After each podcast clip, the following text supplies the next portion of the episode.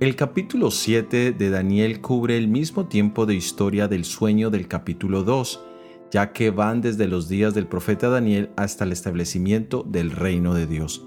Nabucodonosor vio los poderes mundiales como metales en la gran imagen, y ahora Daniel los va a ver como bestias simbólicas con cuernos. En el capítulo 2 vemos principalmente asuntos políticos, pero en el capítulo 7 es dado especialmente para el pueblo de Dios, para que entendiéramos el papel que tenemos en los planes divinos para el futuro.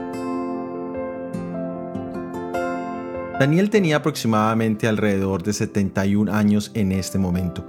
Estaba acercándose al final de su vida, pero mientras la vida política de Daniel prácticamente se paralizó durante el reinado de Belsasar, su vida espiritual floreció, tal cual lo dice Salmos 92:14.